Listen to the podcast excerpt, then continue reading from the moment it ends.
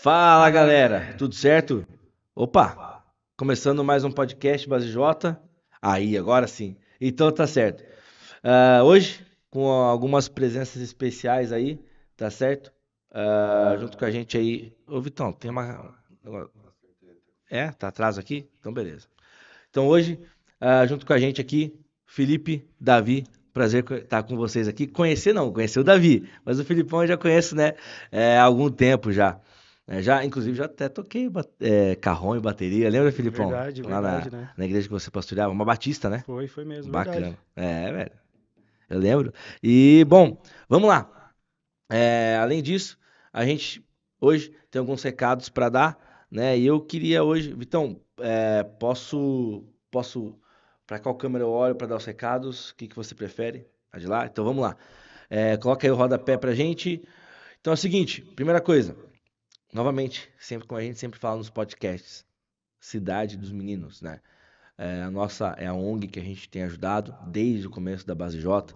A Cidade dos Meninos a gente está aí caminhando com eles, né? Inclusive nessa Páscoa contribuímos também. E agora em maio as visitas presenciais voltam. E se você é, quer doar, quer ajudar os meninos, quer ajudar as crianças lá da Cidade dos Meninos, o QR Code está aqui na tela. É só você fotografar e doar para eles, tá certo?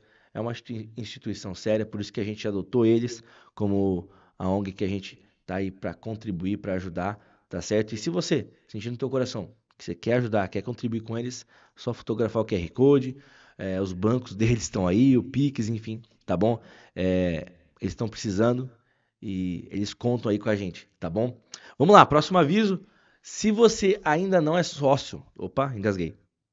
Se você ainda não é sócio da base, seja nosso sócio, tá certo?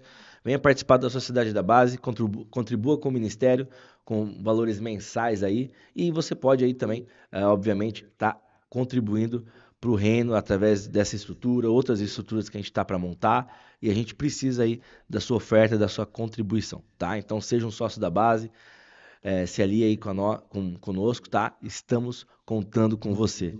tá? Aliás, Sociedade da Base, o nome era outro. Aí o- o- um dos líderes falou: não, vamos fazer isso pra gente, por causa da Sociedade do Anel. O cara nem gosta de Tolkien, né? Ah, não, Né? tranquilo, né? É, é bem de leve, tá certo?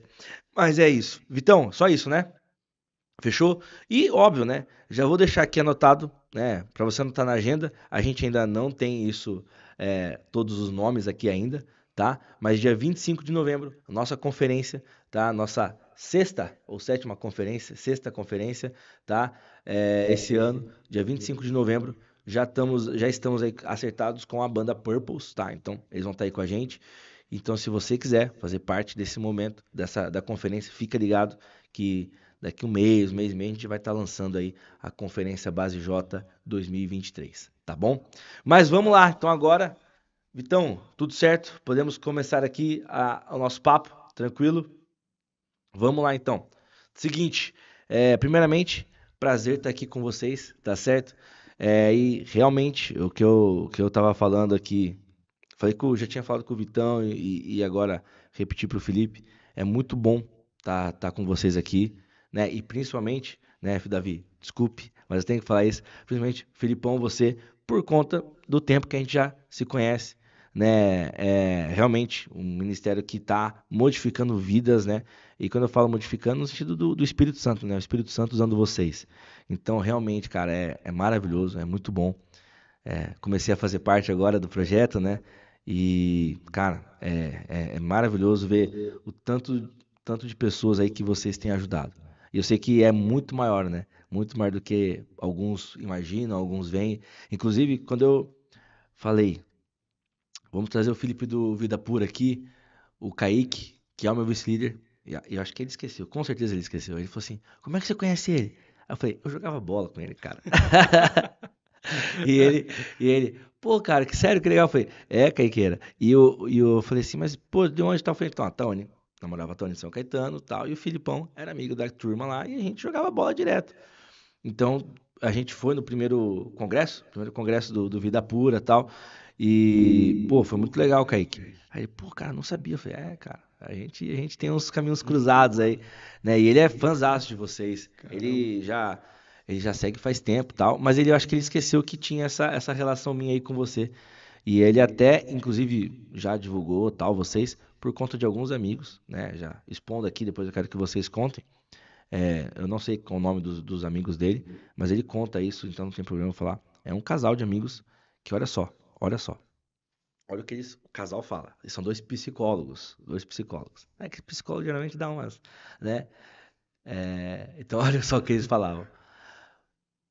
O marido e a mulher, eles têm que ver pornografia para aliviar a tensão sexual. Se você não fizer isso, você vai atrair a tua esposa. Era o conselho que, ele dava, que eles davam pro Kaique. Aí o Kaique, cara, tem nada a ver isso aí, velho. Eu fui, e ele bateu uma aposta com os Ó, é o seguinte, eu nunca vou trair minha esposa. Vamos ver como é que vai ser o casamento de vocês. Passou um tempo, o cara traiu, traiu, traiu, se divorciaram. Depois volta, depois volta. Enfim, eu não sei em que pé que tá agora mas porque o grande conselho deles era o quê? Não, a pornografia é importante para aliviar a tensão sexual. Essa era o grande, a grande fala deles, entendeu? Mas vamos lá, Filipão, quero conhecer você, quero que você se apresente, Davi também, por favor, e aí depois a gente, se quiser já emendar em cima dessa fala aí, já, já mete o pau aí, tá bom? Primeiramente agradecer, né, esse espaço que você está dando pra gente. É, querendo ou não, ainda é um assunto meio velado, tabu, pouco falado, né? E cada espaço que a gente tem a oportunidade, né, Davi, de falar, a gente fica muito feliz, muito grato a Deus. Você que, de fato, né, trouxe a memória e algumas lembranças do passado que nem eu lembrava mais. Quando você foi tocar na igreja lá, é, faz muito tempo que a gente se conhece mesmo, né? E você, seu pai, sua mãe, sua irmã prestigiando lá, a primeira vez que a gente fez um, foi a primeira vez que o Vida Pura fez um movimento assim aberto para as pessoas, né? Aquele seminário, então foi foi bem bacana, mano. Cara, é só agradecer, louvar a Deus por esse momento. A gente está na caminhada aí com Vida Pura desde 12 de agosto de 2016. Esse ano a gente vai fazer sete anos. A gente vai comemorar uhum. aqui no, no Vale da Bênção. Deu tempo de casar. É mesmo? É, eu casei em março de 2016. Caramba. Então passa rápido, né? Passa rápido. Agora você já tem quatro filhos. Quatro filhos. negócio tá Podia fácil, falar, você já, você já postou, né? Não, já postei, sociais, né? agora já era. Ah, e postei o mais importante, né? A, a comprovação que ele existe. Ah, é verdade. Né? Que a Tânia está grávida, né? Enfim. Benção, mais uma benção. Filha Sim, é benção. com certeza. E, mano, e muita coisa aconteceu nesse tempo, né? E desde o começo você e sua família apoiaram, então a gente é muito feliz por isso. E o nosso trabalho só cresce por causa desse tipo de situação aí que você acabou de falar ainda há muitos conselhos errados de pessoas que deveriam estar mostrando um caminho certo. Há um acesso muito fácil à pornografia. Então, você que trabalha com a galera mais jovem aí. Sim. Hoje, a média mundial para o primeiro contato de pornografia é entre 6 e 8 anos de idade. Sim. Então, eu assisti pornografia a primeira vez na vida com 12. Então, isso já mudou muito para a realidade atual. Uhum. E eu sou filho de crente. Nascido e criado na igreja, cresci num lar cristão. Na mesma época que eu comecei a tocar no louvor, eu comecei a me masturbar, assistir pornografia. E fui vivendo essa vida dupla. Então, se naquela época, com acesso mais restrito, ninguém tinha celular, internet, a coisa foi do jeito que foi, hoje então, com a informação, Sim. com a tecnologia, com acesso fácil. Os jogos são muito pornográficos Sim. hoje. Infantis até. Sim. Né? É, a gente que tem filho sabe, né? O cuidado que tem que ficar tomando com aquilo que assiste. Exatamente. E, cara, bom, sou o marido da Flávia, sou o pai da Helena. Só tenho uma, né? Tô atrasada aí. É. Você tá me animando. Tô ganhando. É, minha esposa tá assistindo aí, né, amor? Vamos ter que. Nesse jogo eu tô ganhando. É. Geralmente eu perdia quando eu tava contra você e o Wesley, mas nesse jogo eu tô ganhando. Pois é, estamos atrasado. Mas graças a Deus, mano, Vida Pura tem, tem alcançado vidas pra glória de Deus, como você tem dito, né? A gente tem uma frase que a gente fala o tempo todo. A vergonha do nosso passado, Deus transformou em testemunho para a glória dele. Amém. Então a gente só está multiplicando isso com outras pessoas. Amém. Show. E você, Davizão? Bom, boa noite a todos aí. Sou o Davi. Sou do Vida Pura já faz cinco anos, mais de cinco Legal. anos. Cheguei no Vida Pura em 2018, pedindo ajuda. Depois aí de uma, uma carga de 19 anos no Caramba. vício. Tô com 31 agora. Mas eu comecei com sete anos, dos seis por sete anos ali, vendo. Sou também de família, contexto de família, a gente fala berço evangélico, né? Essa, essa, essa gíria que a gente usa, essa gíria gospel. Sim. Então, sou de berço evangélico, cresci numa família bem é, pentecostal até, mas assim como muitas crianças da minha época, eu tive acesso vendo, a primeira pornografia foi vendo aquelas bailarinas de, de programa de domingo, né, de programa de sábado à noite, Ah, tinha. Então, dali vai pro, dali vai pro, pros jogos de Play 1 da época, que tinham aquelas, aquelas personagens femininas todas sexualizadas também. Sim. Daí começa-se o, o imaginário, né? Na época tinha aquelas novelas mexicanas que também já eram apelativas, Sim. é, s- de forma subliminar, mas apelativas na época. E aí você sabe, aí você descola a informação de que na madrugada do sábado tem o tal do, do Cine Privé, e aí já Aí é só os, os planos macabros para poder ver pornografia na madrugada sem os adultos saberem e por aí vai. Então, meu acesso à pornografia começou aí, de curiosidade, puxando em curiosidade. Com 12 anos foi quando eu comecei minha, minha trajetória de masturbação, ah, num, numa, num encontro de primos no fundo da casa de um tio, todo mundo só moleque, aí já viu. Então, ali eu conheci a masturbação e dali pra frente só ladeira abaixo. Com 16 anos eu, eu já tava saco cheio de igreja, isso e aquilo, queria viver coisas diferentes na, na adolescência, né? Tem aquela coisa de estou adulto já e não Sim. nada. Sou dono do meu nariz. Sou dono do meu nariz, sou dono nada, né? É, e aí abandonei a igreja. Passei sete anos fora, voltei depois. E aí nesses sete anos fora que eu... Aí eu fui ladeira abaixo em tudo. Pornografia chamou outras coisas, fui Sim. pro álcool. Do álcool fui conheci maconha, cigarro, Caramba. baladas e uma vida totalmente promíscua. Fui até, me dei até bem profissionalmente, comecei a estudar cinema e tal, comecei a descolar uns trampos bacanas e tal, mas na, no subliminar ali, no oculto, minha vida tava um, um lixo. Até que eu reconheci que nada daquilo preencheu o meu vazio. Voltei para a igreja com 23 anos. O álcool eu consegui abandonar, as drogas também, porque para quem não sabe, a pornografia, ela é, mesmo que algumas, algumas pessoas possam achar que não, mas por incrível que pareça, a pornografia é a droga mais difícil de ser vencida, porque o álcool você exala pelo, pelo seu organismo e o álcool não tem como esconder, né? Você chega, você tem Sim. a gente adolescente, a gente acha que consegue esconder da mãe, do pai e tal. Ah, cigarro também fica cheiro, isso aqui e tal. Droga, dá pra perceber que a pessoa tá noiada. Mas pornografia tem como você dar um jeitinho de esconder e, por ser um tabu, ninguém vai falar sobre isso. Ah, então eu continuei ainda consumindo pornografia, mesmo tendo voltado para a igreja. E só com 26 anos, em 2018, numa madrugada, eh, que eu tava com a mão na massa ali no pecado, né, literalmente, cansado daquilo, eu reconheci que eu não conseguia vencer sozinho, porque eu acreditava nessa mentira também, né? E Uma hora eu consigo parar, uma hora eu consigo parar, e sozinho a gente não consegue. Foi então que Deus me presenteou com a graça dele, eh, escutando meu grito de socorro e me apresentando Vida Pura. Aí fiz parte da primeira turma de aconselhamento legal. presencial, e de lá pra cá tô continuando aqui, enchendo o saco deles e no que eu puder ajudar, tamo junto. Que legal, que legal, cara. Show de bola. Que testemunho. E, bom, vamos lá, vamos lá. É, isso que vocês falaram é muito real. Quando, Felipe, antes do seminário, se não me engano foi antes, você foi na minha casa com a Flávia e me, e me entregou o livro do, do Cid. Cara, aquilo lá eu consumi em uma semana, até menos. Porque é um assunto que sempre me chamou muita atenção. E eu, assim como você, Davi, eu faço parte da estatística dos 6 a 8 anos.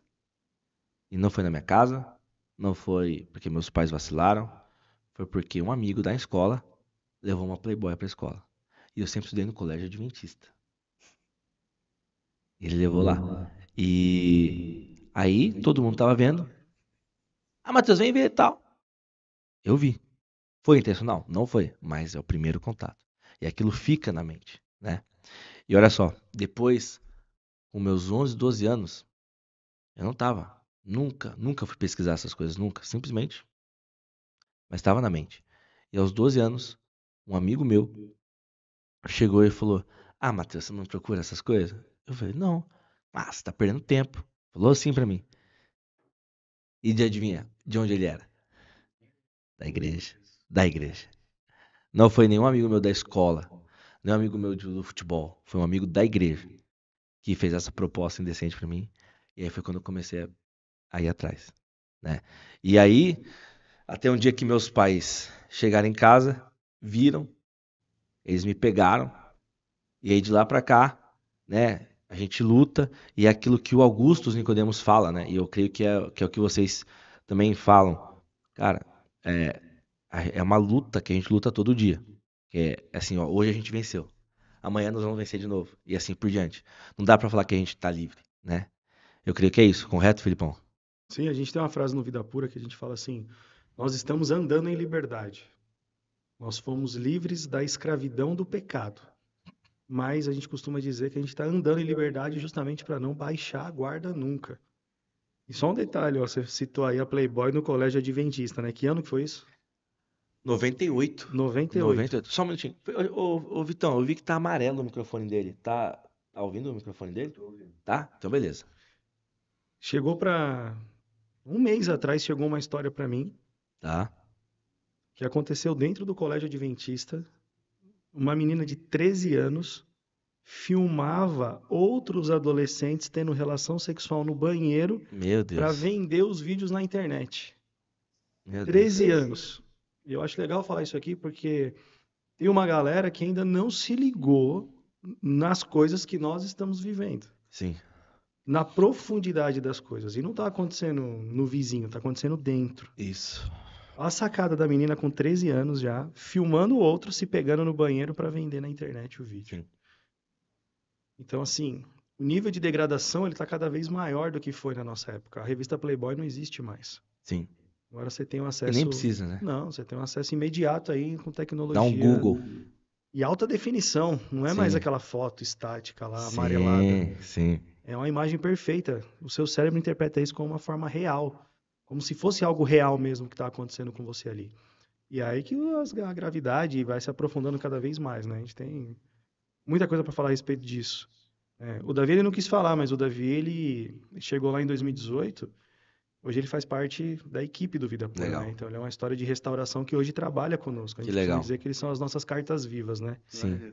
para mostrar que não é do dia para a noite que vai Sim. vir uma solução, mas existe um caminho de restauração. É isso aí. E, bom, ó, pessoal, se vocês tiverem perguntas, só mandar no chat. Eu vi que já, já tem uma, mas eu vou segurar ela. Vamos continuar aqui no papo. E, Filipão, e até Davi, é, é- isso é uma coisa que é muito difícil, né? Isso que você falou, é, das pessoas perceberem que isso é uma coisa que acontece em casa, né? E é uma coisa que eu posso falar tranquilamente, tranquilamente, isso, sem, sem querer puxar o saco, né? É, meus pais sempre se preocuparam muito com isso, sabe? E não com a pornografia, mas com a pornografia subliminar. Qualquer decote, qualquer roupinha, mas assim, vamos tirar, não vamos pôr esse programa, corta esse filme. Eles sempre se preocuparam com isso, mas mesmo assim, veio de uma forma externa para dentro de casa, né? E muita gente, muita gente às vezes não se preocupa, né, com essas coisas. Ah, não, meu filho tá aqui em casa, tá tudo certo. E não se preocupa com o que ele tá jogando, com o que, ele. Vocês viram? Aliás, acho que foi na Record, um garoto que foi assediado num jogo de videogame, de celular, aliás. O garoto tinha uns 8, 11 anos. E aí, um cara entrou pra jogar com ele online. E começa a perguntar: Você tá sozinho? Tô. Sua mãe não tá aí? Não, ela tá lá pra cozinha. Então vamos lá, você quer ganhar uma moeda? Do jogo? Quero. Então fica pelado aí pra mim. Tal e tal e tal. Quando a mãe, quando não foi a mãe, quando a avó foi ver se estava tudo bem com o menino, o moleque tava pelado. A família nem se deu conta. Ah, não, ele tá no celular, ele tá quieto. Primeira coisa, né? Na minha visão, eu tô, posso estar errado. Eu não deixo meu filho sozinho com o celular, nem a pau. Né? Não interessa se ele tá jogando, o que ele tá fazendo. O celular não é para uma criança. Né? Começa por aí. Mas as pessoas, talvez na ânsia de ficarem confortáveis, de terem o seu tempo livre, esquecem da importância da vigilância, né? E da importância exatamente disso que a gente está conversando, porque vamos lá, vamos colocar aqui. Poxa, eu, eu gosto de assistir um bom filme, mas hoje em dia, todo bom filme vai, ter- vai vir com alguma coisa. Toda boa série vai vir com alguma coisa. E cabe a você ir lá e acelerar, pular ou deixar de assistir, né? Vou dar um exemplo aqui. Titanic. Todo mundo aclama. Ah, que filmaço e tal. Eu vou falar a minha opinião. Eu acho um bom filme, não acho um filmaço. Eu não acho um filmaço. Mas, a- aquela cena, cara, fala pra mim, qual é o sentido dele pintar a Rose? Nenhum. Nenhum. O que aquilo acrescenta pro filme? Nada. Nada. O que as cenas calientes acrescentam pro filme? Nada. Acrescenta mais lucro. É, é só pra ter um romance dentro de, de todo o contexto do Titanic. Beleza, eu entendo isso, mas poderia ter um romance só com um beijo, um abraço e aquilo, e acabou. Mas eles têm que ir pro, pro apelo sexual. E aí todo mundo fala, ai que lindo e tal, e, e se esquece dos momentos pornográficos que aquele filme proporciona, e a gente acha que tá tudo bem, e a gente permite que uma criança de 10 anos assista, porque aquilo é um clássico, então a criança tem que assistir. É, então é, é muito difícil isso. E às vezes e as pessoas não se preocupam com isso. As pessoas acham que tá tudo bem, que tá tudo certo, mas não sabem o proble a problemática que a mente vai causar com aquilo. E até se vocês quiserem falar um pouquinho sobre isso, né? Eu sei que vocês têm um livro e tudo mais. Eu queria ouvir de vocês que são os especialistas, né? É, especialista, né? Mas não vamos falar no que, né, Davi? É, uma coisa que você falou é muito importante quando você citou o seu pai. Não só o cuidado dos pais em proteger e zelar pelo que os filhos estão vendo, mas o, o pai e a mãe precisa trazer uma educação sexual desde muito cedo para a criança. O problema que está acontecendo hoje é que os filhos estão indo para a escola, estão sendo bombardeados com a pior pornografia que existe, não é mais uma revista, Sim. com uma ideologia progressista que vai bater palma pro feminismo, é, enfim, Sim, sim, para todos os ismos. isso. Isso. E aí as crianças, eles são bombardeados com isso, mas eles não têm um princípio correto no coração. Eles não aprenderam o que é o sexo criado por Não, Deus. estão sendo formadas, aliás. a bênção do que é. E como eles não têm o padrão do que é correto, não tem como comparar com aquilo que é errado. Então eles absorvem a informação errada, não tem como comparar com o que é certo, traz isso para casa, ou fica calado com medo da reação dos pais, ou quando fala, o pai já dá aquela bronca, a mãe, né? Normalmente é a mãe, né? A mãe sempre recebe a notícia primeiro. Mas onde você ouviu isso? Não, você não pode falar essas coisas aqui dentro de casa, não. Isso aí tá errado. Mas o tá errado, por que tá errado? Qual a explicação de estar errado? O que, que é o certo, então, se isso é o errado? Então, nós ficamos muito tempo calados em falar o que é o certo, para preparar essa nova geração para que, quando eles forem bombardeados com a informação errada, eles possam ter como se defender. Que nem quando você falou lá na escola, lá, é, eu não, não tô por dentro dessas coisas. Pô, você tá atrasado. Mas por que, que você estava atrasado? Porque o seu pai estava zelando por você. E você não recebeu aquilo como algo natural. Ó, chegou uma novidade aqui, uma revista de mulher pelada. Olha que naturalidade. Não. Já tá batendo alguma coisa errada dentro de você. Você fala, mano, isso aqui, não, isso aqui não tá certo. Tá faltando isso. E, ah, tá quietinho dentro de casa, tá tudo certo, tá tudo bem. Não, não tá tudo bem. Não tá tudo bem. A gente tá perdendo uma geração. O Davi pode até falar mais sobre, porque o Davi trabalha muito com adolescente. Legal. Então, fala aí, Davi, um pouco da sua experiência aí. É, na verdade, assim, eu posso, é, para a glória de Deus, assim, atestar que o que o Felipe tá falando, porque nessa época que eu disse no meu testemunho que eu fiquei longe, Tá. então me afundei também na questão politicamente dizendo, porque, é, bom, tá aqui falando com vocês um ex-ativista. Eu, eu cheguei, eu me envolvi com, com, com o ativismo progressista até o último, assim. Ia em movimentos, eu era um adolescente de 17 anos que ia na porta da prefeitura falar com o prefeito, isso e aquilo, tal, tal, tal. Então, para mim era revolução, Che Guevara, essas coisas todas. Nossa, para mim era. Uhum. Então, eu defendi, acreditei e comprei muito na época a ideia de ideologia de gênero, por exemplo. E eu fazia parte de uma ONG ah, de, de, de esquerda e tal que rece- trabalhava com adolescentes desde os, desde os 13 anos para cima. Uhum. E desde essa época, a falava abertamente sobre sexualidade lá, e com a ideologia de, de que ah, eles eram donos de si, eles podiam, eles podiam definir a sexualidade que eles tinham e tal, tal, tal. Então, eu vi inúmeras meninas ali de 13, 14 anos que já se diziam lésbicas, que já estavam uma ficando com a outra ali. é. Eu, eu vi, eu vivi isso, eu presenciei, defendia isso, ajudei, infelizmente, isso é uma coisa que eu me arrependo muito, ajudei muitas, muitas, muitas pessoas a, a, a, a, entenderem em si que eram de outro sexo, enfim, eu, eu fui até o talo, né, nessas ideias, graças a Deus, Jesus me trouxe para isso. E, de fato, no cenário ali do, dos adolescentes, isso é falado muito abertamente Sim. nas escolas. E aí o ruim é que quando chega, quando chegam esses adolescentes, e eu, eu tenho vivido isso por experiência própria, quando chegam esses adolescentes e a gente vai, vai trazer para os pais que a gente está falando sobre isso e tal, tal, tal, os pais já criam toda uma arma, uma armadura. Porque falam, não, mas se, se tocar nesse assunto com o meu filho e com a minha filha, aí é que vai aguçar a curiosidade dele, ele vai querer conhecer a, a, a pornografia. Os meus anjinhos estão em perigo e tal, tal, tal. Quando, na verdade, o, um uma menina de 13 anos que está consumindo pornografia agora, ela não está consumindo pornografia agora. Ela já conhece a pornografia muito provavelmente desde os 8, que ela está na estatística. Então, provavelmente ela está consumindo há 5 anos. Ou seja, ela é, é uma adolescente de 13 anos ou um adolescente de 14, 13 anos que já está viciado na pornografia. Então, assim, eles já falam sobre isso. É, é importantíssimo falar sobre isso.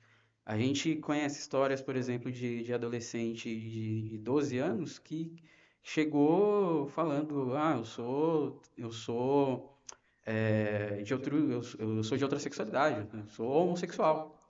E aí, mas de onde você tirou isso? Com 12 anos, você já definiu que tem? Não, é porque quando eu, quando eu tinha tal idade, criancinha, eu tive uma experiência com um primo com uma prima, que isso acontece muito, infelizmente, nas famílias, e Sim. quase ninguém fala, uh, essa coisa de incesto e tal. E, e, aí, mas como é que foi isso? Aí, né, tentando Sim. entender a história. Ah, eu tava na, tava na sala, tinha um celular de um adulto, peguei o celular, vi um, lá dentro do celular tinha uma cena gravada de duas pessoas do mesmo sexo tendo, tendo relação, e aí eu com, eu com a minha priminha, fomos lá, estamos brincando de casinha, e quisemos imitar o que estava aparecendo ali. Dali eu tiro que eu, que eu tenho, que eu, que eu sou homossexual. Na verdade, foi um acidente de percurso, felizmente. Eram crianças brincando. Então, no, no vídeo, as pessoas não estavam brincando de casinha. As pessoas estavam em uma relação. Só que na leitura é, lúdica dela, ela trouxe aquilo para o mundo dela e distorceu o mundo dela. Então, assim, se nós não falarmos, se nós não fizermos alguma coisa, o mundo já está fazendo. Não é que o mundo fará, o mundo já está fazendo. É, você, eu não sei se. Você já. Bom, você tem menina, né? Mas quando eu ganhei o né, quando eu fui. Quando o Theo nasceu, o livro que eu ganhei, da Tawane mesmo, acho, foi um livro chamado Educando Meninos. Aí tem Educando Meninas, tem os dois livros, né? E nesse livro, olha o que ele fala. Você não deixa, você não deixa um, um pré-adolescente, ou seja, a partir dos 10 anos, e um adolescente, sozinho com os primos mais novos ou com os primos da mesma idade. Você não deixa. E ele explica no livro. E não é porque a criança é viciada, porque ela é má, por causa disso, por causa daquilo. Olha só, é natural do sexo masculino ir atrás de conhecer o corpo e, inclusive, brincar com as partes do corpo dos priminhos, dos irmãozinhos e tudo mais. Então, o conselho que o, que o psicólogo e pastor dá é o seguinte: seu filho está com 10 anos, ou você tem algum sobrinho de 10, não deixe ele jamais sozinho com os outros, com as outras crianças. Porque independente dele ser viciado ou não, dele já ter visto pornografia ou não, é natural do sexo masculino ir atrás dessas coisas. E não porque ele é mau ou é ruim, mas porque está na genética do homem. Então ele fala, ó, nunca deixe. Né? Eu falei, olha só que coisa, cara. Então assim, a gente já tem uma predisposição genética aí. Já tem uma predisposição genética. E se a gente não cuida, isso só piora. Isso só piora. Né? Então, óbvio, depois que eu li esse livro, o Theo, quando chegar na idade dele, enfim, todos, todas as crianças, quando chegar na idade, tem que ficar esperto. Pô, ó, cuidado e tal, pá. Né? Por quê? Se a gente está zelando por eles, inclusive a gente tem que zelar contra a genética, que a gente passou. Nós somos homens aqui. Né? E a gente passou por ela. Graças a Deus passei livre aí, incólume por ela, mas sempre tinha alguém junto com a gente. Sempre tinha alguém olhando, sempre tinha alguém zelando pelos, pelos netos e sobrinhos e tudo mais. Então isso é muito importante. Às vezes a gente nem se percebe e está fazendo isso. E tem um detalhe, né? E aí talvez isso, talvez seja por isso que talvez seja mais do homem, né? E até, até, vocês podem me falar, mas no Brasil a estatística é um pouco diferente. Mas geralmente fora, e até mais antigamente, era muito mais homem que mulher que consumia, né? E a genética tem uma questão, né? Que algumas memórias ficam gravadas na genética. Talvez até por isso o, o homem, o sexo masculino, tem essa predisposição. Né? Não sei, estou pensando nisso agora. Né? Mas até eu queria ouvir vocês e falar exatamente disso. É, essa questão do, do, do garoto e, e algumas, algumas outras coisas aqui que a gente falou, como é que a gente pode preservar, como é que a gente pode zelar por eles e até assim uh, falar, né? Até a Mayara perguntou aqui, olha só a pergunta dela: o proibir não, causa, não causa mais curiosidade na, no jovem, no adolescente? E ela deixa específico, no jovem cristão. E aí a pergunta para ela: como proteger sem despertar mais curiosidade? Então a, a, a ênfase muitas vezes causa incógnitas que podem ser que podem ocasionar as buscas pela pornografia e tudo mais. Então assim, como você faz para proteger sem uh, uh, sem dar essa brecha para a criança ficar mais curiosa? É, eu, eu particularmente o que eu faria é o que meu pai fez comigo, né? Meu pai, quando eu tinha 11, 12 anos, ele chegou, sentou, falou: "Filho, vamos conversar". Ele e ele abriu para mim o jogo todo. Mas eu queria ouvir de vocês. Sabe qual é o problema, Matheus? É, os pais estão preocupados em como eu vou falar sem despertar a curiosidade do meu filho. Esquece esse, essa coisa de como falar sem despertar a curiosidade, porque a curiosidade já foi despertada há muito tempo. Sai desse mundo de ilusão de que, ai, mas como que eu vou falar com meu filho sem despertar a curiosidade dele? A curiosidade já foi despertada há muito tempo, de várias formas diferentes. Essa é a realidade do mundo hoje. Então, isso já aí já começa a mostrar o quanto a gente está atrasado no assunto. Ai, mas como que eu. Ah, teve pastor que não deixou a gente dar palestra porque ah, os jovens de 14 anos dele não podiam ouvir para não, não ter curiosidade de assistir pornografia. E a gente está falando de gente próxima. Então, assim, gente próxima eu quero dizer é de São Paulo. Uhum. Às vezes você pode ter um pensamento assim, do interior, né? Poxa, o pessoal ainda pensa um pouco diferente. Não, cara, tô pensando aqui. Como é que um jovem de 14 anos não pode ouvir sobre o assunto, senão vai despertar a curiosidade dele? A gente trata com esse povo todo dia. Eu acabei de dar uma palestra com a menina de 14 anos, chegou para mim assim e falou assim, chorando, pastor, o senhor foi a resposta das minhas orações. E ela é filha de pastor. E ela não conseguiu se abrir ainda. E ela já tá nisso aí. Ela confessou ali. Eu já assisto há muito tempo. Uma menina de 14 anos. Então, o proibir por proibir não leva ninguém a lugar nenhum. Uhum. Então, o zelar, que nem, por exemplo, o seu pai fez, mas trazendo a explicação do porquê das coisas, é aí que a gente vai começar a criar uma barreira de proteção. Porque quem criou o sexo? Deus. Deus faz alguma coisa ruim? Não. Então, Deus criou o sexo e viu que aquilo era bom. Ele abençoou o sexo, mas aí ele estabeleceu um padrão. Lá em Gênesis 2:24, ele vai falar que a gente tem que deixar o pai e a mãe se unir a nossa esposa ou ao seu esposo, se você for mulher, e aí sim vocês vão se tornar uma só carne. Então Deus cria o sexo como algo abençoado, algo maravilhoso, para ser desfrutado dentro do casamento. Os nossos filhos, eles precisam saber disso desde pequenos. Claro que eles não vão entender o que é o sexo, a relação Sim. sexual, não estou falando de entrar em detalhes. Sim. Mas eu estou falando de princípios que precisam ser plantados no coração da criança, repetidos e repetidos, para que qualquer forma de sexualidade, de sexo fora do padrão, opa, peraí, meu pai falou para mim que as coisas não são assim. Estão me apresentando algo aqui que diz respeito àquilo que o meu pai me disse, mas fora do padrão, do padrão que Deus criou. Então eu já começo a proteger os meus filhos, mostrando para eles o que é o certo, sem simplesmente proibir por proibir. Filho, você não vai assistir isso. Por quê? Porque aí tem cenas que vão contra aquilo que Deus criou do princípio do que é o sexo. Aqui a gente vai ver coisa que a gente não deveria ver. Ah, um decote, que nem você explica, falou. Isso é impressionante. A gente vai num, eu e a Flávia a gente vai num casamento e a Flávia foi alugar um vestido. Todos os vestidos são extremamente decotados. Todos. Não há mal nenhum para a sociedade mais, né? E aí a, a, ela até conversou com a moça lá, a mulher falou: "Não, eu vou ajeitar para você, ficar tranquila, não, não vai ter nada demais" teve que fazer uma alteração no vestido para poder conseguir. Uhum. Mas isso já é culturalmente aceito.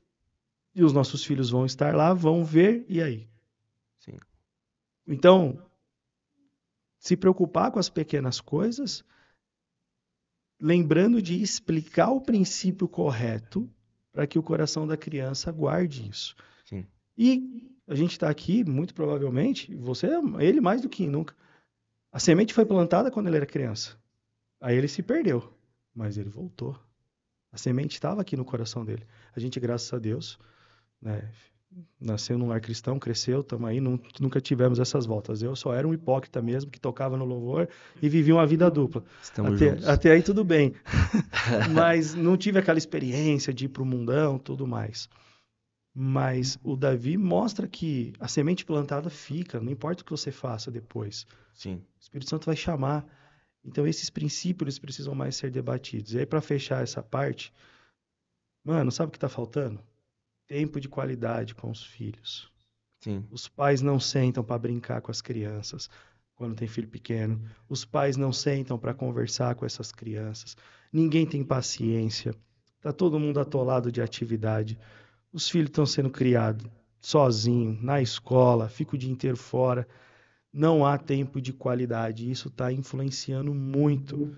Porque todos os casos que a gente pega, que a gente vai fazer o histórico da pessoa, cadê o pai? O pai está tá. provendo. Está provendo financeiramente. É, eu sou um caso também. Mas só o financeiro não, não supre o que o menino ou a menina precisa. E aí você falou do dado estatístico, né? O Brasil é o segundo país no mundo, de acordo com um site pornográfico, que mais consome pornografia entre as mulheres. Hoje a página do Instagram do Vida Pura tem mais mulheres seguindo do que homens. Caramba. Claro que uma boa parte são esposas desesperadas atrás de Tá, resposta para os maridos. Então elas não têm o problema em si, mas elas estão lá por causa dos maridos. Tá. Mas outra grande parcela são meninas envolvidas com pornografia e masturbação. Meninas. Porque a maioria que está no vício entre as mulheres está abaixo. Já cresceu numa cultura sexualizada. Sim. Onde a, onde a, a, a, a grande estrela é a Anitta, né? É, pois, pronto. Exato. E é importante lembrar de uma coisa também, que assim, a que você falou da questão de proibir, é, a questão não é proibir, até porque a gente precisa entender muito claro que proibir, mesmo que o pai queira, Uhum. proibir é impossível. Por quê? Porque primeiro a gente precisa entender que pornografia não é só algo visível. Pornografia não é só um vídeo pornográfico num site, pornografia não é só uma, uma, uma mulher ou uma menina, infelizmente a gente vê, né? Até adolescentes de 12 anos tem, hoje em dia posta vídeo no, no Instagram ou no, no TikTok dançando de Sim. camisola. Pornografia não tá só nessa coisa visível e, e vulgar. E... Pornografia, por exemplo, há inúmeras adolescentes, inúmeros adolescentes, meninos também, que a pornografia deles atual são livros de romance, por exemplo. Tá. Livros de romance que no meio ali tem insinuações Eles da, contam detalhes. contam tal. detalhes. Eu mesmo, quando eu tinha o quê, uns 15 anos, eu lembro de ter lido um, um livro que, que tinha em casa que, que em um dos trechos o o homem descrevendo o dia que ele viu o seio da namorada, como era o seio e tal, tal, tal. Cara, não precisou eu ver nada. Só ele descrevendo aquilo Desenhando atualmente. já era, já construiu na minha mente. Então, assim, pornografia, ela, ela abrange os cinco sentidos. A gente vê isso até na Bíblia. Se a gente pegar, por exemplo, o Provérbio 7, quando Salomão fala, olha, eu vi da minha janela um jovem inexperiente que foi na rua e encontrou tal mulher na esquina que era casada. Ele vai falar que a mulher veio toda espalhafatosa e sensual, ou seja, visível, ele tá vendo. E a mulher veio e beijou ele, o do sor dos lábios seduziu ele, paladar. Aí que a, que a mulher preparou lençóis com textura em casa, perfumes de especiarias. Ela criou todo um cenário para abranger os cinco sentidos do cara para seduzir o cara. A gente vê isso então biblicamente e neurocientificamente falando, a gente vê também no livro do próprio que foi escrito pelo pelo Cid da pornografia para a luz que abrange os cinco sentidos. Então assim, proibir é impossível, porque o seu filho vai ser seduzido até vendo Peppa Pig. Então, não é proibir, mas é ajudar os filhos a como enxergar o mundo. Ensinar os filhos a ler o mundo. Se eu ensinar uma criança, um adolescente a ler o mundo segundo os olhos de Cristo, segundo o que a palavra diz, segundo os preceitos de Deus, cara, eu tenho visto, Felipe tem visto também, adolescentes que eu, que eu tenho acompanhado, são testemunhas disso. Meninos de, de que menino, eu tenho uma, eu tenho eu tenho um adolescente que eu, que eu caminho com ele desde os 14 anos dele, eu- o cara o cara já tá fazendo 18 anos. E você vê o testemunho assim, já fez o devocional do Vida Pura, por exemplo, inúmeras vezes. Ah, meninas também caminhando eh, em liberdade. Então é possível. Não é questão de proibir. Reprimir nunca. Deus, nem Deus quer que a gente reprima os nossos desejos. Deus não veio. Nesse processo eu aprendi isso. O Felipe já destruiu meu castelo já quando eu entrei no Vida Pura. Eu fui, eu fui buscando liberdade pro vício. E ele falou, você tá buscando um lugar errado, não é? Esse não é o foco. Eu, como assim? Que é um dos lemas do Vida Pura. O foco não é andar em, não é ser livre de nada. O foco é Jesus. É ser como Jesus, é andar com Jesus e é falar com Jesus e como Jesus. Relacionamento com Cristo, porque na verdade é isso que é destruído. Seja no pecado da pornografia ou qualquer ambiente de pecado. É isso que está sendo destruído. Muito mais do que a sua identidade, muito mais do que a sua sexualidade, é o relacionamento com Cristo. Essa é a casa que precisa ser reconstruída. E quando essa casa é reconstruída, então você percebe que andar em liberdade era uma parte pequenininha de todo um universo de bênçãos que você tem de andar com Cristo. Então, você vai passar a odiar o pecado porque você ama Cristo. É impossível você amar Cristo e amar o pecado. Sim. Então, se eu ensinar a criança, o adolescente, o jovem, o adulto, o idoso, que a gente tem é, é, alunos de 62 anos, de, a gente teve um aluno de 70 anos, 70 anos, não importa a idade, é ensinar a como enxergar o mundo. E só isso é possível através da renovação da mente, como Paulo diz, né? Romanos 12, 2. Legal. Uh, vamos lá. Diego Balbueno. Por que tanta gente sabe o que fazer para se ver livre do vício, mas não faz? Várias respostas para isso, né? Na, o que depois de todos esses sete anos aí de vida pura, mas desde 2010 estudando sobre isso, né? 2010 é o ano que eu me arrependo mesmo, vou procurar ajuda para abandonar essa vida de pecado, essa escravidão toda. É, pela minha própria experiência que eu vivi e depois estudando a fundo, o que falta para as pessoas é convicção de pecado. As pessoas não entenderam ainda que elas estão se masturbando na presença de Deus. Deus é onipresente, está em todos os lugares. E nós fomos comprados pelo sangue de Jesus. Nascemos de novo. Aí o apóstolo Paulo vai fazer uma advertência lá em 1 Coríntios 6, do 12 ao 20. Se o nosso corpo é o templo do Espírito Santo, que é associação que ele tem com a imoralidade? Nenhuma. Então, o que me fazia tocar no louvor, a pregar na igreja e continuar assistindo pornografia, me masturbando e fornicando também, porque eu namorava e saía da igreja para fazer sexo. A verdade é essa. A falta de convicção de pecado. A gente tem um, um frequentar da igreja, um participar das atividades religiosas, mas a gente não tem uma vida de fato de relacionamento com Jesus. Então, para mim, claro, vai ter outros fatores aí, você pode até citar outros, se você quiser, Davi. Mas, para mim, o ponto-chave, nós estamos lidando com pessoas que não têm convicção de pecado. Pessoas que só entram para procurar ajuda no Vida Pura depois que perde tudo. Perde casamento, perde emprego, perde contato com os filhos, é descoberto, passa uma vergonha imensurável perante a igreja, perante família, aí vem querendo restaurar as coisas. Aí me ajuda porque agora eu quero ser restaurado. Então a gente está pregando uma mensagem que a gente tem poucos alunos dos 20 aos 26 anos, mas muito dos 35 para frente, que é a galera que já está colhendo os frutos amargos do pecado. Então, para respondendo aí o nosso irmão aí, para mim é falta de convicção de pecado. Legal.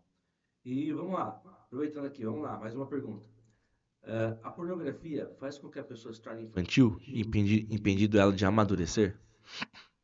Com certeza, porque Pornografia, uma das buscas da pornografia é justamente para suprir carências que a gente deveria estar suprindo, assim como todas as nossas necessidades, deveria estar suprindo primeiramente em Deus e não suprimos. Por quê? Porque, de fato, como o Felipe disse, se eu não tenho convicção de pecado, é, e até é legal trazer a questão de estarmos numa época bastante que está pendendo, infelizmente, até as igrejas também para a questão do relativismo, né? É, o que é pecado para você não é pecado para mim, Sim. o que é mal para mim não é mal para você. Então, se, se eu não tenho convicção de pecado, por que, que eu vou querer um Salvador? Então, se eu não tenho convicção de pecado, mas eu sei que eu não estou bem, estou na bad, estou triste, estou ansioso, estou, sei lá, eu vou querer suprir em outro lugar, nesse vazio. E quando eu faço isso, eu já mostro uma imaturidade espiritual eu já mostro que, por mais que eu esteja, sei lá, quantos, quantas décadas caminhando, eu tô falando de cenário de gente de igreja. Sim. é, há décadas na igreja, eu ainda não entendi, mesmo em décadas na igreja, eu ainda não entendi que as minhas necessidades elas são supridas em Deus. Porque, no fundo, no fundo, eu não quero suprir em Deus. Porque para suprir em Deus, eu sei que eu vou precisar renunciar a algo. Eu não quero renunciar a nada, eu quero só ganhar. É uma cabeça de criança. É uma cabeça de criança. Quem ainda não aprendeu que para estar no Evangelho, para caminhar com Cristo, aquele que quiser me seguir, negue-se a si mesmo, tome a sua cruz e me siga, ainda pensa, ainda está no leite espiritual, só querendo receber, que nem uma criança. Quando vê a mãe, a primeira coisa que ele pensa é mamar, mamar, eu quero mamar. Quando ele cresce, tira o brinquedo da mão do moleque, coloca duas crianças, uma na frente da outra. Ela tá brincando ali com, com, uma, com um brinquedo. Você dá outro brinquedo, não, não quero esse é só a outra criança sentar perto, perto dela Sim. e pegar aquele brinquedo, ela quer aquele, a criança. Isso, vira guerra. Ela quer ser o centro. Então, assim, por isso que quando a gente vem pro Vida Pura, eu agradeço pela vida do Felipe, do Cid e tal, por fazerem isso, porque eles cortam justamente essa nossa infantilidade. Você veio aqui buscar uma coisa, na verdade você veio buscar que a sua consciência fique tranquila e você possa ficar tranquilo, porque o que você entende que é o mais pesado para você é o peso da culpa que vem depois de você se masturbar, por exemplo. E na verdade, não. Na verdade, por exemplo, no processo você aprende que o peso da culpa é seu aliado. É um alerta do Espírito Santo para te trazer para ele, para que você possa renunciar à sua busca infantil que você estava de suprir as suas carências e buscar no lugar certo. É isso que você quer? Hum, não. Por quê? Porque é um menino que não tem convicção no pecado. É um menino que entende que Deus está interessado, na verdade, no dedilhar de guitarra dele. Ele quer ir lá pro Vida Pura buscar ajuda porque ele quer dedilhar a guitarra no domingo tranquilo, sem o peso daquela culpa de tipo, usei essa mesma mão hoje, no domingo, antes de ir para a igreja, para me masturbar. Quando na verdade, Deus está muito mais interessado em quem nós somos nele do que aquilo que fazemos para ele. Porque aquilo Sim. que fazemos para ele tem que ser reflexo, resultado de quem nós somos nele. Uhum. Só que uma mente matura nunca vai entender isso. É isso aí. E isso, rapidinho, claro, é claro, só Felipe. a explicação espiritual. Ah. Porque cientificamente falando, o consumo de pornografia ele vai trazer o atrofiamento dos neurônios. Ah, legal. Eu e aí falar, vai, diminu vai diminuir o córtex pré-frontal. quando o córtex diminui, e aí tem todo um porquê acontece isso, mas quando ele diminui, é aí que você se torna uma pessoa infantil. É algo espiritual, mas também é algo fisiológico com a diminuição do córtex. O consumo de pornografia ele traz esse atrofiamento dos neurônios, e aí, uma vez que isso acontece, você vai perdendo as suas capacidades cognitivas de fazer as coisas. Então, todo viciado em pornografia é um péssimo profissional. As atividades que ele exerce, terrivelmente. Você hoje vê uma geração que tem dificuldade em interpretar texto, fazer contas. Até o banner de divulgação, às vezes, do trabalho, tá lá o dia, a hora, o local, alguém pergunta que horas que vai ser, quando que vai ser. Sim. As informações já estão lá. Deus, tá. A galera não interpreta. Por quê? Diminui o córtex. E aí as atitudes vão ser infantilizadas naturalmente, porque não há um amadurecimento, não há um desenvolvimento do próprio cérebro do viciado em pornografia. Então a gente está lidando com um problema que a galera está falando assim, não, é só eu paro quando eu quiser, é, não é um problema tão sério assim. É melhor ver pornô e masturbar do que fazer sexo. Parece que é um. Né, né, o que, que é melhor?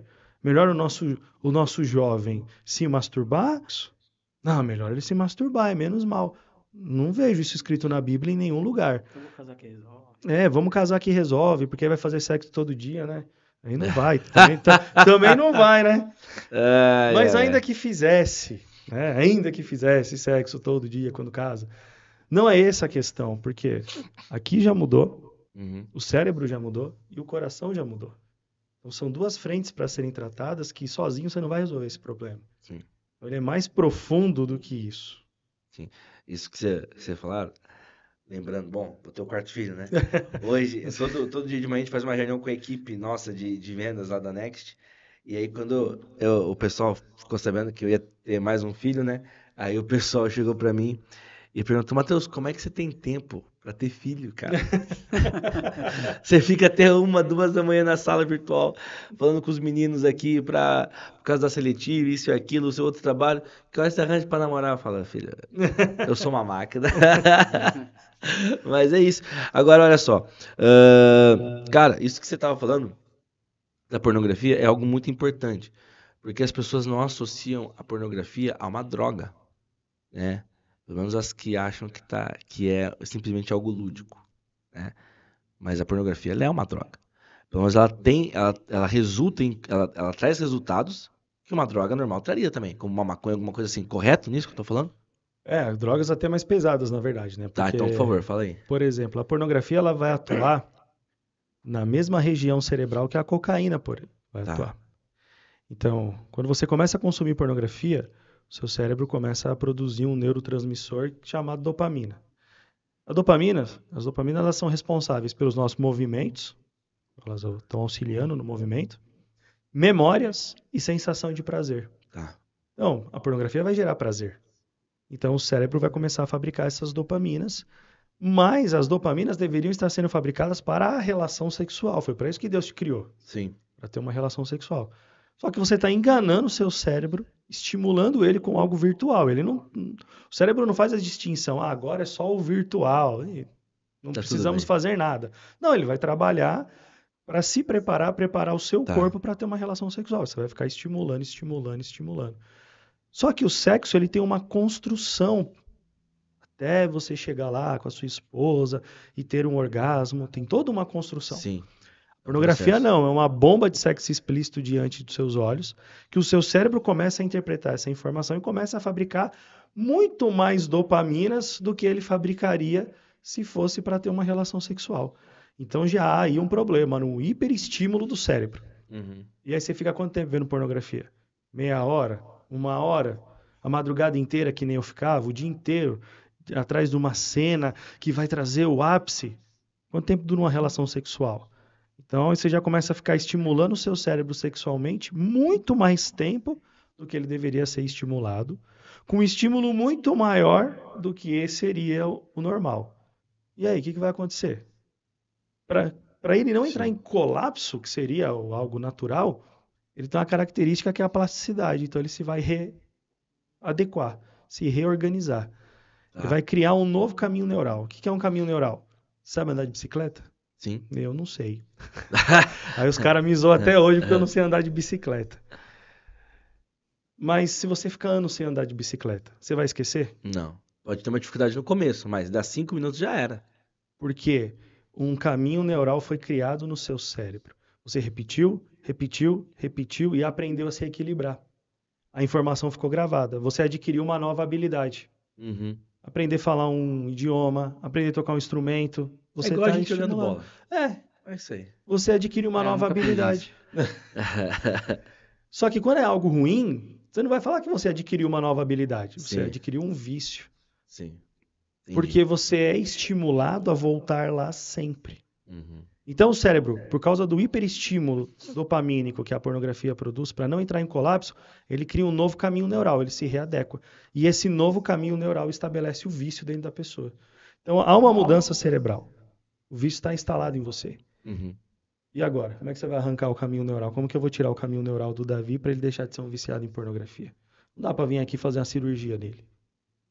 E aí as pessoas elas não estão compreendendo que esse é o hiperestímulo da pornografia que se equipara a qualquer outra droga. Entendi.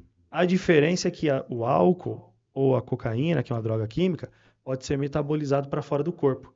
Vai sair na urina, vai sair no suor. Pornografia vai sair por onde?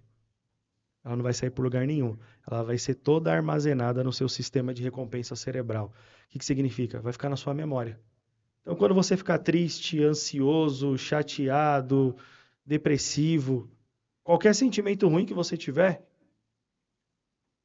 você vai trazer à memória aquilo que pode te dar esperança. Mas não é Jesus mais. É o que está mais latente de prazer dentro de você que o seu cérebro registrou a informação. Vai ser a pornografia. Por isso que o ciclo sempre se repete, sempre se repete. Esse caminho neural é criado, o vício é estabelecido, e conforme vai tendo essa repetição, esse hiperestímulo, os neurônios começam a atrofiar, e aí o cérebro começa a diminuir. E vamos lá. Então, entendemos isso. Agora vamos lá. Como é que esse cara que criou esse caminho neural pode combater esse caminho neural? Vamos lá. Isso é o que nós temos feito, né, desde 2016, mas que não foi por acaso que caiu do céu para nós, né? Em 2010, quando eu procuro o Cid e confesso meu pecado a ele, e aí ele fala para mim que também está envolvido em pecado sexual, também está envolvido em pornografia, masturbação, a gente começa a procurar ajuda e começa a estudar sobre o assunto. E aí vem as respostas do, dos males do pecado sexual na vida espiritual, só que os males da pornografia no cérebro de maneira fisiológica. E estudando o assunto a fundo, o que nós descobrimos? Da mesma forma que o cérebro atrofia, ele pode voltar. Tá. Da mesma forma que o vício é instalado, um caminho neural é instalado, não dá para ir lá e tirar o caminho neural. Tá. Mas eu consigo substituí-lo. Tá, entendi. É igual uma reeducação alimentar. Tá, perfeito. que eu Então, precisando, por exemplo. Eu, eu também, então vamos mudar de assunto. É, você consegue substituir esse caminho. Você consegue substituir o, pu- o impuro pelo puro. Como? O cérebro é um músculo. Tá, Então, se a gente for para uma academia para ficar magro, a gente vai fazer vários exercícios para o mesmo músculo. certo. Ah, vai fazer exercício para o bíceps, vários aparelhos diferentes, formas diferentes de fazer o exercício para o mesmo músculo. Então, nós aprendemos que se nós aplicássemos exercícios diferentes que envolvesse Amém. o cérebro e a mente, eu ia conseguir fazer com que ele começasse esse processo de restauração. Entendi. Só que aí, que tipo de exercício? Como é um pecado, e eu também estou falando de parte espiritual, Perfeito. então nós desenvolvemos um material que fosse um estudo bíblico direcionado para restauração de pecadores sexuais, restauração de caráter, ao mesmo tempo que fossem exercícios diferentes capazes de estimular o seu cérebro de forma diferente. Tá. Então, os nossos alunos eles têm atividades diárias para serem cumpridas, a gente chama de devocional, dura Ah. seis meses. Tá. Então, durante seis meses, todos os dias eles vão fazer uma atividade diferente. Vários exercícios diferentes para estimular o cérebro, ao mesmo tempo que o que está sendo estudado é a Bíblia. Então, eu estou tratando o pecado, estou tratando o cérebro, a restauração dos caminhos neurais. Todo dia, durante seis meses. Ah, beleza, seis meses é a fórmula mágica, vou ter a minha liberdade. Não, você vai colher frutos. Mas aí vai depender da sua história. Até onde você foi? O que, que você praticou? Eu lido com a restauração de pedófilos. Seis meses vai restaurar um pedófilo? Não vai. Então ele vai precisar repetir o ciclo. Repetir o ciclo, repetir. Seis meses, seis meses, seis meses. E aqui tem uma testemunha viva. Quantas vezes você já fez os devocionais? Tô partindo pra décima segunda. Da décima segunda vez que ele está fazendo, porque hoje ele é nosso professor, nosso conselheiro, então ele vai sempre refazendo com os alunos e para ele mesmo. É sempre igual quando você faz? Não, nunca foi. O mesmo exercício, ele já vai repetindo pela décima segunda vez. Nunca é igual. Por quê? Porque a palavra de Deus se renova a cada manhã. Amém. Eu costumo dizer que é como se você estivesse indo a mesma estrada de novo, porém com um coração diferente. Legal. Nunca é com o mesmo coração. Bacana. Bom, aproveitando que a gente está falando disso, pessoal, olha só, se vocês quiserem, é, o Instagram é arroba Ministério Vida Pura, é isso? aí, é. Ministério Vida Pura, é, o do Felipe Bentley, é só procurar Felipe Bentley, o do Davi, Davi W. Nascimento. Davi W Nascimento, e o meu, vocês já sabem, Matheus Underline Base J. Eu creio que em todos que eu falei agora, o link para se cadastrar no Vida Pura, para fazer parte de- desse ministério, fazer as devocionais, tá lá, inclusive no meu, tá? Então aí, do Felipe, do Davi, do Ministério Vida Pura, se quem quiser, acessa lá, pode ir lá, que é um projeto muito legal, que vale a pena aí, talvez você, inclusive, fazer parte se você está precisando. né? É o que o Felipe e o Davi falaram, e eu também estou falando aqui agora. É um pecado que a gente consegue deixar oculto. E a gente muitas vezes tem vergonha de falar ele, de expor ele, né? Mas exatamente por isso que talvez pessoas como vocês estão ainda com, estão com esse ministério, para que pessoas venham se libertar dele através, já que não tem essa coragem de se expor aqui, né? Eu lembro muita, muito bem de um dia, não vou expor os meninos aqui, né? Mas teve um, um cubo mágico que a gente fez, é um evento que a gente faz aqui, que a gente falou sobre sexo. E foi quando eu falei para os meninos que eu já tinha sido viciado em pornografia. E, e depois disso, deu dois, três sábados, eu tava com eles fazendo um projeto ali, fora da igreja, e dois meninos vieram e me perguntaram: mas sexo oral é pecado mesmo fora do casamento? Eu falei, claro, velho. é sexo, o nome já tá aí, né? Então, olha só, a, a, eu acho que é muito importante isso, talvez até as lideranças espirituais da igreja é, fazerem isso, né? Se expor, porque talvez a sua exposição gere uma liberdade do irmão, da ovelha, vir falar com você. Né? Isso é, e eu acho que, olha só, me, me corrijam se eu estiver errado, mas eu acho que é, é esse lado da ovelha vir falar com o pastor pode é um pode inclusive ajudar o ministério Vida Pura. Né? Eu acho que o caminho para a pessoa fica muito mais aberto dentro do ministério, no sentido de cura mesmo. Eu, eu, tô, eu tô certo nisso ou é. Ah, vou até com o próprio exemplo aqui dele, né? Porque. Por que, que o Vida Pura cresce? Porque as pessoas têm vergonha de abrir o pecado sexual delas Sim. ali no convívio da igreja. Perfeito. Então, né, é, vamos lá procurar os desconhecidos. O sigilo é absoluto, eu vou encontrar uma resposta. Só que quando você expõe para alguém que está do seu lado, o processo se torna totalmente outro, totalmente mais eficaz. Uhum. Porque é um princípio bíblico também. Então, quando o Davi chegou no Vida Pura, em 2018, ele foi fazer parte do programa presencial mesmo, que a gente tem em São Paulo, é, ele teve que contar para o pastor dele. Ele não esperava que fosse ter que falar para o pastor dele, mas ele, cara, se você quiser continuar aqui, você vai ter que falar com o seu pastor. Ele precisa saber que você está aqui. A gente não vai fazer nenhum trabalho é. do qual ele não saiba. Claro, na internet, o nosso programa online, ele é diferente, mas ali o presencial, você vai ter que falar para o seu pastor. E aí ele teve que encarar o pastor dele e contar a verdade. E ele pode contar a experiência que ele teve. É claro que hoje eu entendo que muitos pastores não estão preparados. Muitos tá. líderes não estão preparados, às vezes, para oferecer ajuda. A maioria está preparada. Os que são pastores, que infelizmente a gente tem histórias que, ao receberem o relato dos membros, acabaram espalhando eles mesmos para a igreja toda. Então, casos e casos, mas isso é, é tá. exceção. Talvez o pastor não saiba tratar o pecado, mas pode se alegrar em saber que nós estamos ajudando e ser esse canal também de comunicação, de prestação de conta para o membro. Legal. Então a gente sempre vai estar enfatizando essa exposição para os líderes, né? Você passou por isso. É, foi. Falei, abri o jogo, né? Com a maior vergonha do mundo. Se tinha uma coisa que eu tinha no início era vergonha. Né? Eu lembro que até nas primeiras reuniões do que eu fui do, do Vida Pura ainda gravava em live, aí tinha uma, uma, uma câmera lá na frente para gravar o Felipe, assim, só gravava o Felipe, no máximo aparecia, sei lá, o, é, o cucuruco da, da, da galera lá na frente, e eu falo, nunca vou naquele primeiro banco, porque vai que reconhecem a minha nuca, eu tinha medo das pessoas me reconhecerem de costas. Então eu tinha muita vergonha.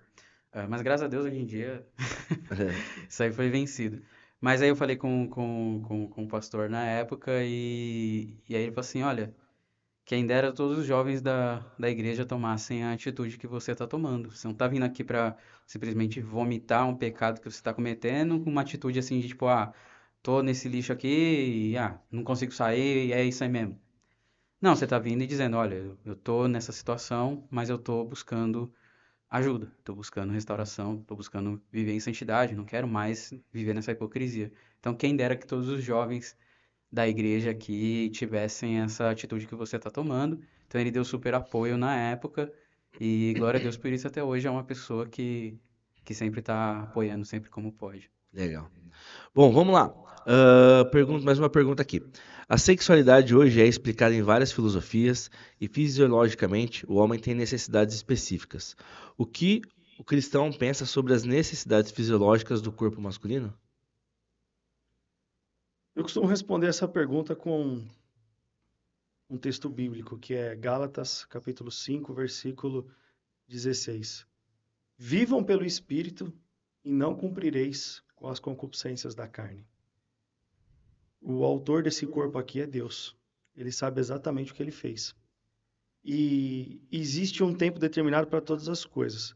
Apesar da nossa necessidade fisiológica, se nós de fato acreditarmos no que a Bíblia diz e alimentarmos o espírito, como está dizendo ali, tendo de fato essa vida devocional que a gente está pregando aqui, é totalmente possível você se manter em pureza sexual até você casar. E isso a gente consegue ver claramente com o trabalho que o Davi fez com os adolescentes da igreja dele, que é uma galera que ele acompanha já há alguns anos. Totalmente diferente da maioria esmagadora dos adolescentes. Legal. Que não estão pensando em namoro, beijar na boca, se pegar, se esfregar. Outros que a gente trata, né, que faz sexo oral, faz sexo anal para a menina casar virgem. Cada um. Faz até sexo anal, mas vai casar virgem, né? Então, Nós beleza. É. Então, nós estamos vendo, ouvido. de fato, na prática, algo que essa vida devocional de relacionamento vai ser o caminho para você ter domínio próprio. O que é domínio próprio? Fruto do Espírito. Sim.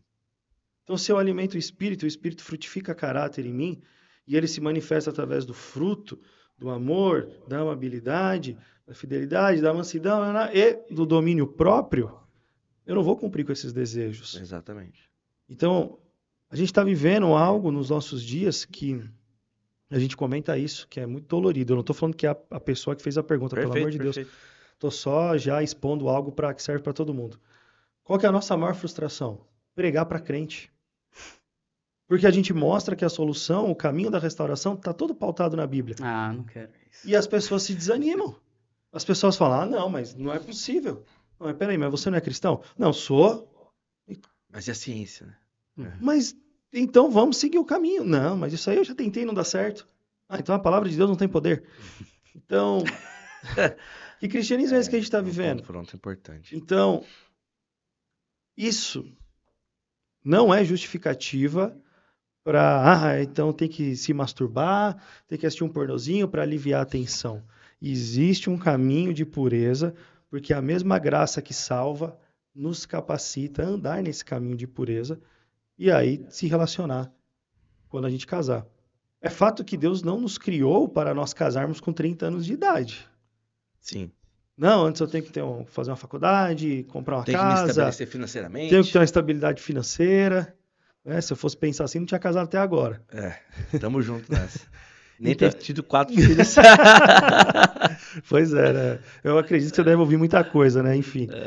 É, cara, mas não é isso. Deus não nos fez para isso. Ele falou lá: quanto ao que comer, quanto ao que vestir, não se preocupem. Então existe uma palavra que nos garante tanto o sustento quanto que a pureza sexual até eu casar. Claro, meu corpo não foi feito para ficar em abstinência até os 30 anos de idade.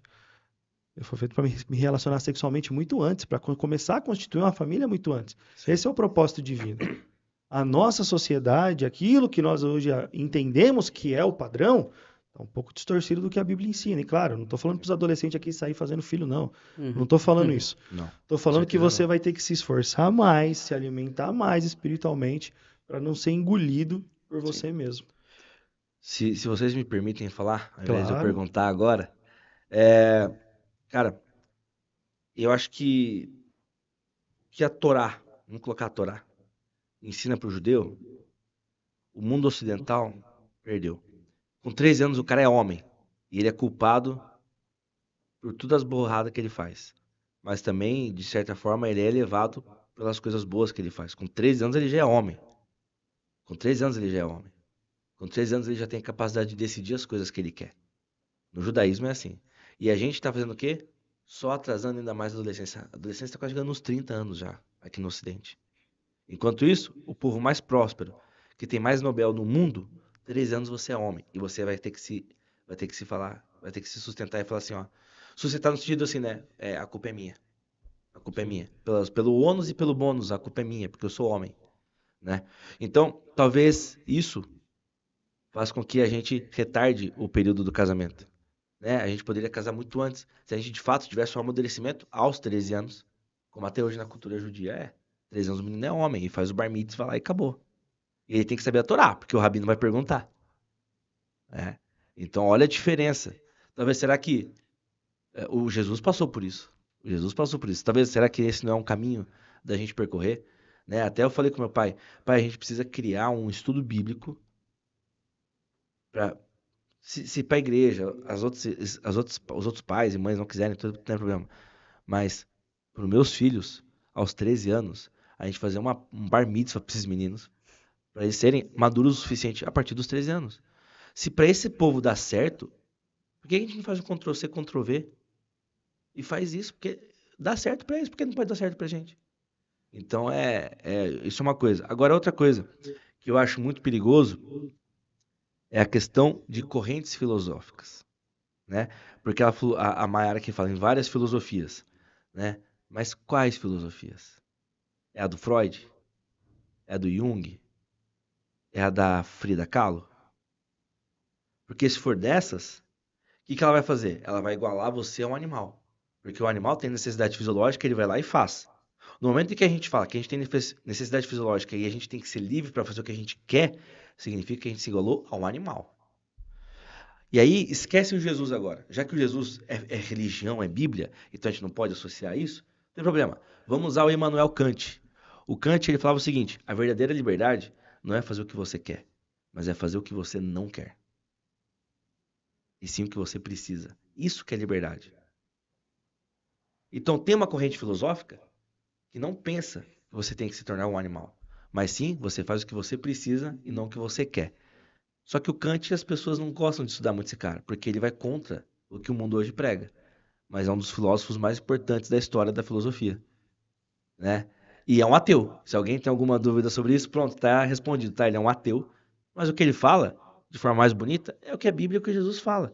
O que a gente tem que fazer não é o que a gente quer, mas é o que a gente precisa. E eu acho que é isso que falta na sociedade hoje, a partir de mim mesmo. A gente tem que parar de fazer o que a gente quer e começar a fazer o que a gente precisa. E isso sim vai ser a nossa verdadeira liberdade. Eu acho que também talvez seja isso que vocês fazem no Vida Pura. É, isso? É, é a gente tem uma, a gente tem uma frase no, no, Vida Pura que eu gosto pra caramba, porque eu uso isso para me confrontar também. É que meninos, moleques, meninas também, né, nesse caso, fazem o que querem, o que dá na, o que dá na telha. Homens fazem o que precisa ser feito. E existe um grau mais elevado aí. Existe o homem de Deus, a mulher de Deus.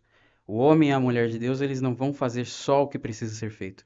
Eles vão colocar o reino de Deus acima Amém. de qualquer coisa na vida deles, a missão de Deus acima de qualquer coisa na vida deles.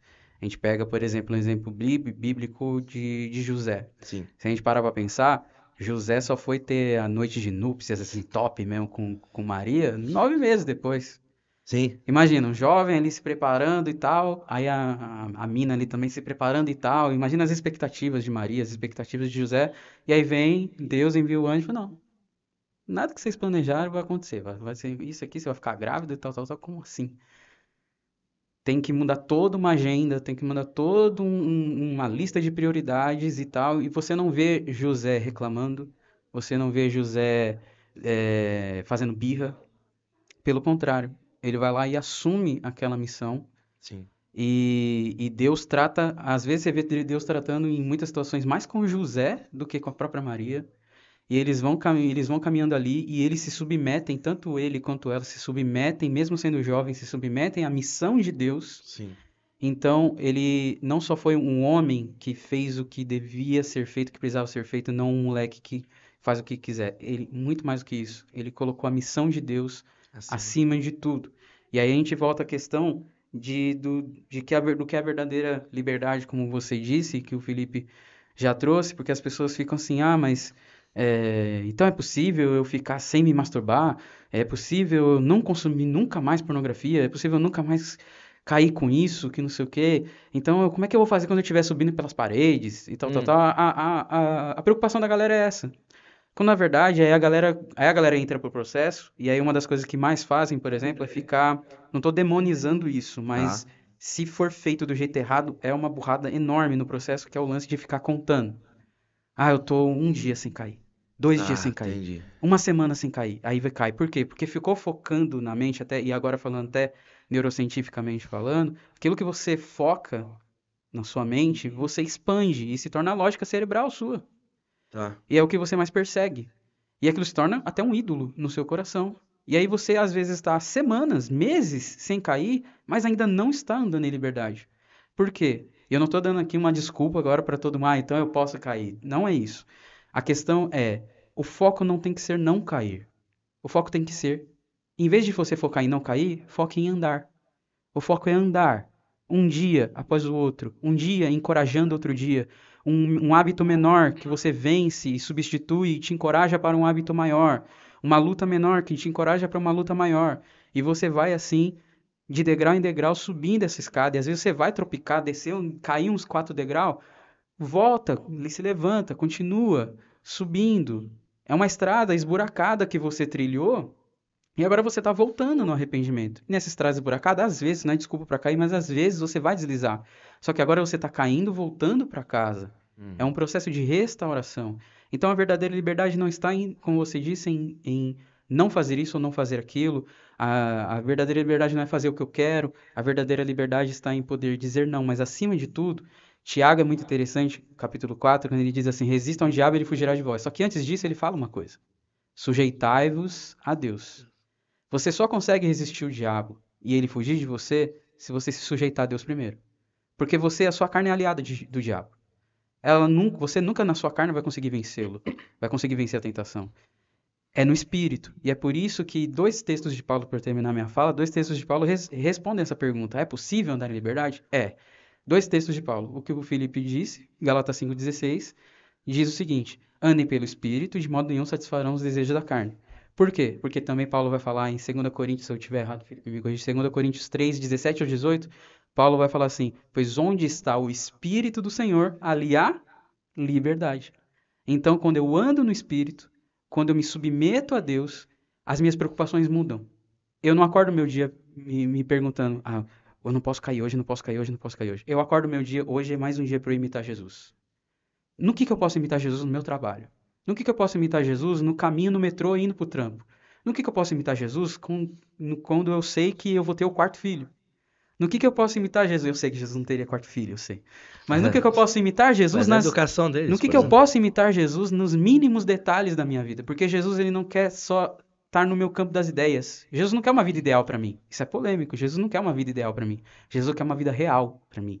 Ele quer ser real na minha vida, não só ideal, no campo das ideias, o um mundo perfeito. Não, ele quer ser real. Real no trabalho, real com a família, real numa troca de dinheiro no mercado, em tudo.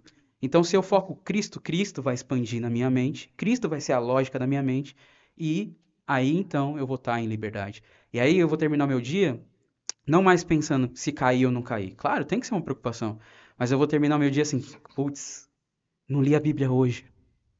Antigamente eu ficava subindo pelas paredes porque eu passei um dia sem ver pornografia.